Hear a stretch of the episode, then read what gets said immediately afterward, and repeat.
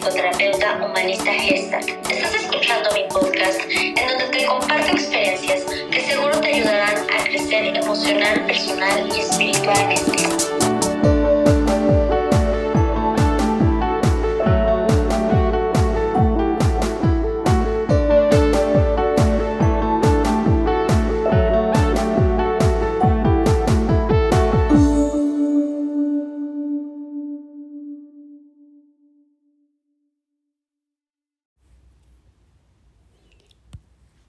Actos de servicio.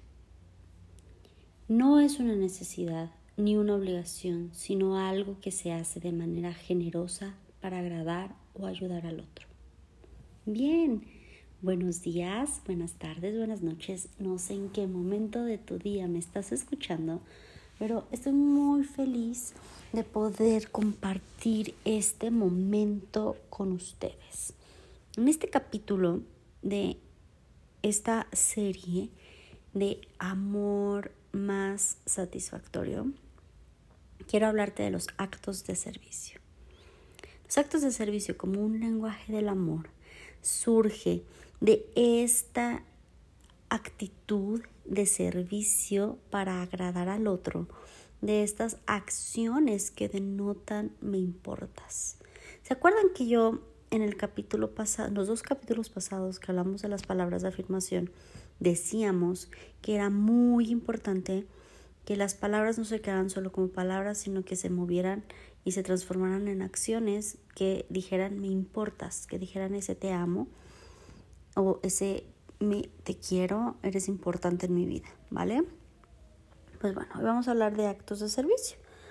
Viene siendo algo así como todo aquello que, buscas hacer y realizar en servicio al otro y que el otro se sienta importante en tu vida o especial en tu vida, ¿vale? Se sienta amado.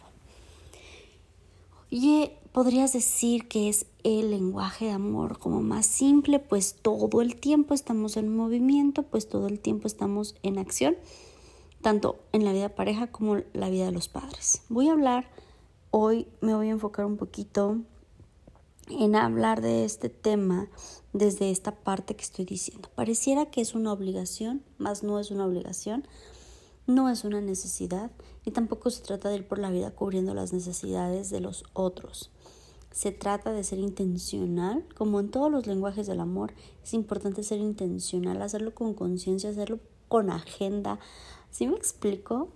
Porque pues todo el tiempo estamos haciendo cosas. Te voy a dar un ejemplo. Yo soy ama de casa.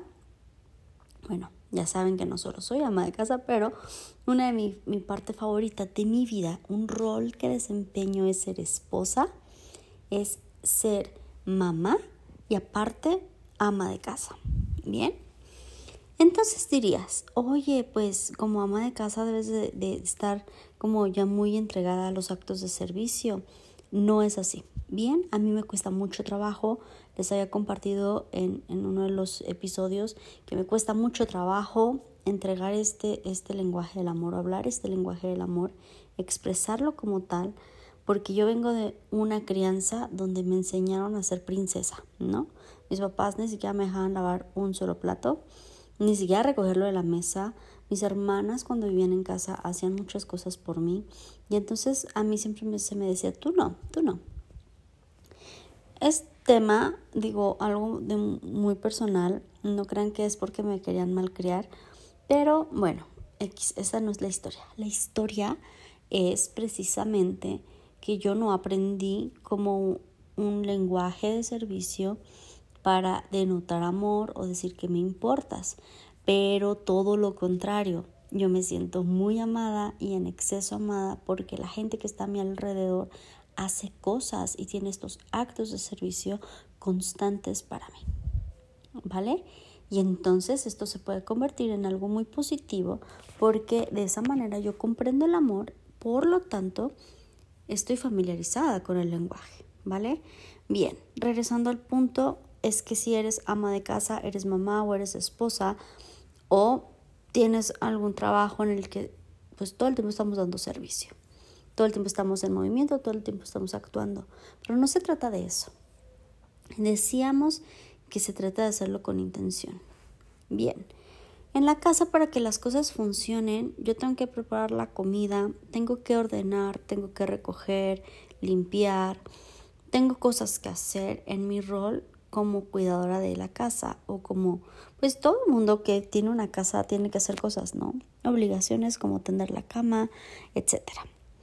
Pero esto no es tener actos de servicio, no porque yo tenga la comida lista, mi esposo se va a sentir necesariamente amado. O no porque yo recoja los juguetes de mi hijo, mi hijo se va a sentir necesariamente amado. ¿Ok? Aquí el asunto de esto es que llegan personas al consultorio diciendo que están hartos de que todo el día hace cosas por sus hijos o todo el día hace cosas por su pareja y en realidad no es que hagas todas estas cosas por tu hijo o por tu pareja o por tus padres o por tus amigos. Haces estas cosas porque para tener una vida funcional hay que hacer de comer, de cenar, desayunar, hay que limpiar, hay que recoger, hay que tender cama, ¿no? Uy, me estoy metiendo en un problemón diciendo todo esto, pero lo siento mucho, esa es una realidad. Los actos de servicio que denotan amor, que dicen te amo, eres importante, eres especial, son todos aquellos actos que tienen una intención. Bien, mi esposo sabe que me encanta levantarme tarde, este ejemplo ya lo saben, entonces él sabe que cuando yo me levanto a preparar el desayuno es un acto de amor. Cuando yo lo invito a cenar, diciéndole amor o a comer. Yo voy a pagar la cuenta esta vez porque tengo ganas de ir a un lugar especial y quiero hacer esto por ti. Eso es un acto de servicio de amor. Cuando yo veo que mi esposo tuvo una dificultad, se le ponchó la llanta, chocó, voy y lo veo. Todo esto, por favor, volteenlo. Si tú eres hombre, voltealo para una mujer, ¿no? No son todas aquellas cosas que hacemos de forma cotidiana, sino todas aquellas cosas que hacemos de forma extraordinaria, que dicen te amo. Oye, Ailey, entonces hacer que la dinámica funcione no es un acto de amor, sí. Hacer que una dinámica funcione también es un acto de amor. Sin embargo, como es algo que se repite y es cotidiano, va perdiendo fuerza. ¿Ok? Esto no quiere decir que es inválido o que ya no ha aceptado o que ya no están diciendo cuánto amas a las personas que te rodean en esta dinámica, sino que al final del día se necesita hacer algo de forma extraordinaria para decir cuánto te importa esa persona o qué tan especial y qué tanto la amas. Voy a poner ejemplos como vuelvo al punto al, a lo extraordinario. Me encanta porque yo estoy em, hablándote con base a lo que aprendí y leí del doctor Gary Chapman en sus libros de los cinco lenguajes. Existe, ya los había comentado, existe el libro de los cinco lenguajes del amor que es para las parejas, los cinco lenguajes del amor para los niños, en esos dos me estoy basando. Hay para solteros, para hombres, para mujeres, para adolescentes, bueno, jóvenes creo. O sea, este hombre se enfoca a todas las edades y a todas las etapas en este libro de los lenguajes del amor.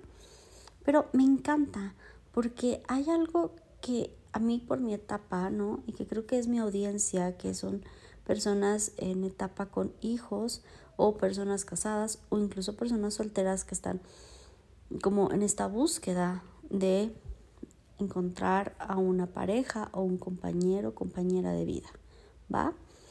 Y me encanta que, que definitivamente cuando yo voy leyendo los libros de, de Gary Chapman, me vuela la cabeza porque pareciera que es lo mismo, porque es la misma base, habla de los mismos cinco lenguajes, pero depende de hacia quién te estás dirigiendo, va cambiando las, las acciones que te van como sugiriendo, ¿no?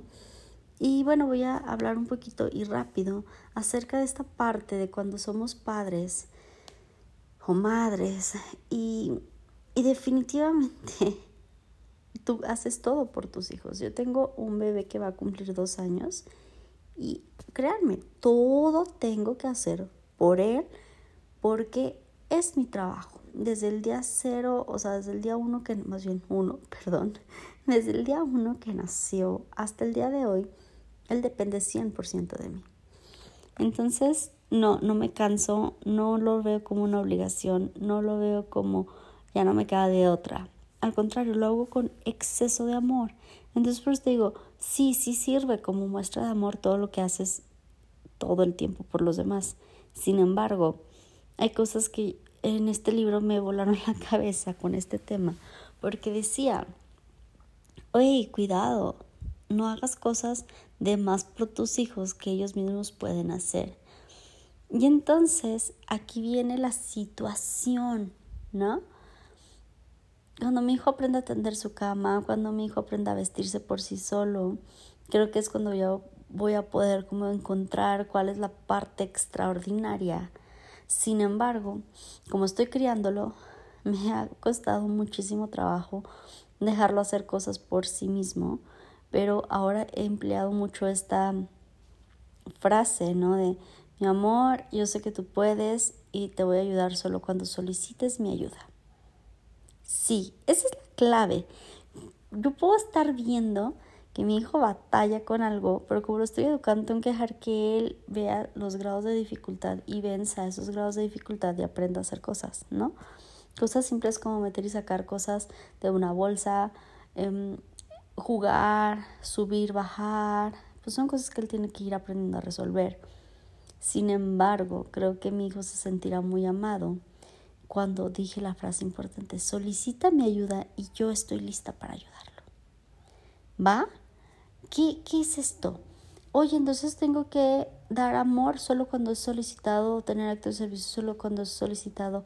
No, estoy hablando específicamente de la parte de la crianza, ser mamá y ser papá. Dice que nosotros tenemos que estar para nuestros hijos porque somos seres totalmente este, relacionales, eh, sociales y necesitamos siempre del otro para estar en este mundo. Entonces, esa es la parte natural. La parte en la que, en la que debemos de cuidar, ¿no? Es hacer sentir especial a alguien cuando estás acudiendo a su servicio, a su ayuda, a su auxilio. Por cierto, es la palabra nueva de mi hijo, auxilio, me da mucha risa que la diga. Pero bueno, ¿Qué, quiero decir con esta parte? Cuando es amor en la pareja, no es que tenga que solicitarle a mi pareja que me ayude con algo para que mi pareja pueda desarrollar este lenguaje del amor de los actos de servicio. Lo que trato de decir es que cuando se hace algo extraordinario es cuando es más percibido o es más notorio que estamos teniendo actos de servicio hacia el otro. Yo todos los días hago la comida, pero seguramente para mi esposo es muy importante porque su lenguaje, el, lenguaje de amor que a él le gusta recibir son los actos de servicio. Y aunque perdió fuerza porque es algo que se hace diario, estoy segura que si yo hago algo diferente, como poner de forma especial su plato, su mantel, sus cubiertos, si preparo su comida favorita en una fecha especial, si yo veo que está teniendo una dificultad y acudo a su auxilio. Es que me da mucha risa esa palabra que a mi bebé le encanta decirla. Pero si mi esposo ve que todo el tiempo estoy yendo hacia él, viendo qué necesita, si yo sé que a él le gusta muchísimo, no sé, que cuando él está arreglando algo en la casa, yo esté al pendiente para pasarle el martillo, el taladro, el clavito, el taquete, pues entonces estar ahí no me nace, insisto, no es algo que sea natural para mí, pero al final del día de eso se trata, tener actos de servicio y de amor hacia otro, es ser intencional en hacerlo sentir especial. Y entonces ahí es donde cambia esta perspectiva de que lo cotidiano no puede mm, hablar de forma intencional acerca de lo que siento por el otro. Entonces, por eso es importante que en lo diferente, en lo extraordinario, en lo que no está siendo de forma diaria, se note que estoy teniendo actos de servicio. Otra forma de tener actos de servicio, ¿no? Es estar atento a las necesidades del otro. Y esto es una actitud que como seres humanos debiéramos empezar a desarrollar si no la tienes desarrollada. pero observar la necesidad del otro siempre es muy, muy importante en la vida. Es básico, ¿no? Ser empático, observar al otro. ¿Por qué observar al otro y por qué digo que es básico? En una ocasión me di cuenta, estábamos en, un, en una reunión y me doy cuenta de las personas, o habrá mucho de las personas que se levantan, se incomodan para levantarle algo a alguien que iba pasando y se le cayó algo. O es muy hermoso ver cómo gente ve que alguien está batallando para pasar en una silla de ruedas y se mueve o mueve los objetos que están estorbando para hacerlo. Este tipo de comportamientos habla muchísimo de la conciencia que tenemos del otro. Habla de nuestras neuronas espejo que son capaces de observar más allá de esta parte egoísta o de esta parte muy personal. Definitivamente tenemos que evaluar cómo estamos en este tema de la empatía, en este tema de ser capaz de percibir al otro. Porque en la vida necesitamos urgentemente desarrollar esta habilidad de entender que no estamos solos, de entender que el otro también está vivo, de entender que el otro también siente y también está ahí presente, ¿no? Entonces me llama mucha atención porque para mí me dice mucha información sobre las personas que no son capaces de observar la necesidad del otro. Bien, estábamos en una sesión Ana estaba frente a mí y Ana me compartió cómo definitivamente le costaba mucho trabajo entender por qué sus familiares eran como medio egoístas. Ella dice que un día estaba, tiene dos niños y ella estaba cargando una, dos pañaleras, dos bolsas de juguetes, unas cosas que se le habían quedado fuera de estas bolsas y a los niños y el resto de las personas de sus familiares estaban como ah, con las manos desocupadas, ¿no? Y tenían que caminar hacia un lugar y nadie fue para decirle, oye, yo tomo una mochila, yo tomo un juguete, yo agarro a los niños, no estaban a cruzar la calle, no sé. Y entonces Ana me decía, es que yo no entiendo si soy transparente, si, ¿por qué no soy vista? ¿No? Y no estamos hablando de una herida de rechazo, estamos hablando cómo ella se siente decepcionada y se siente poco amada y poco importante porque nadie estaba observando que en su necesidad ella estaba sobrecargada, pero claro, ella es la mamá, ella puede con todo, ¿no? En ese momento era una oportunidad de cualquiera de las personas que estaban a su alrededor demostrar un acto de servicio, en ofrecer ayuda o simplemente ni siquiera ofrecerles, ah, yo agarro una mochila, yo agarro un niño, ¿no? Y esto es muy difícil de observar cuando estamos acostumbrados a crecer creyendo que tenemos que desarrollar al otro como empoderado. Tú puedes con todo. No, la verdad es que no. Y el hecho de que no podamos con todo no tiene nada de malo, ¿ok? Es, no, pues es que tú eres la mamá, tú debes de poder con todo. No, la verdad es que no tienes que poder con todo. Y por eso somos personas que estamos formadas de forma natural 100% relacionales. O sea que dependemos y necesitamos el otro para subsistir. Entonces, por favor dejemos de lado esta creencia de que yo voy a enseñarle al otro a que puede con todo sin ofrecerme ayuda. Se fijan que estoy, parece que me estoy contradiciendo con el tema de la crianza, pero no es así.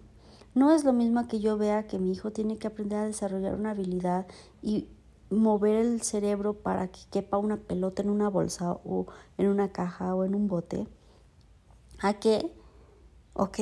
Yo vea que está a punto de aventarse por las escaleras y no corra a sostenerlo, porque él tiene que aprender.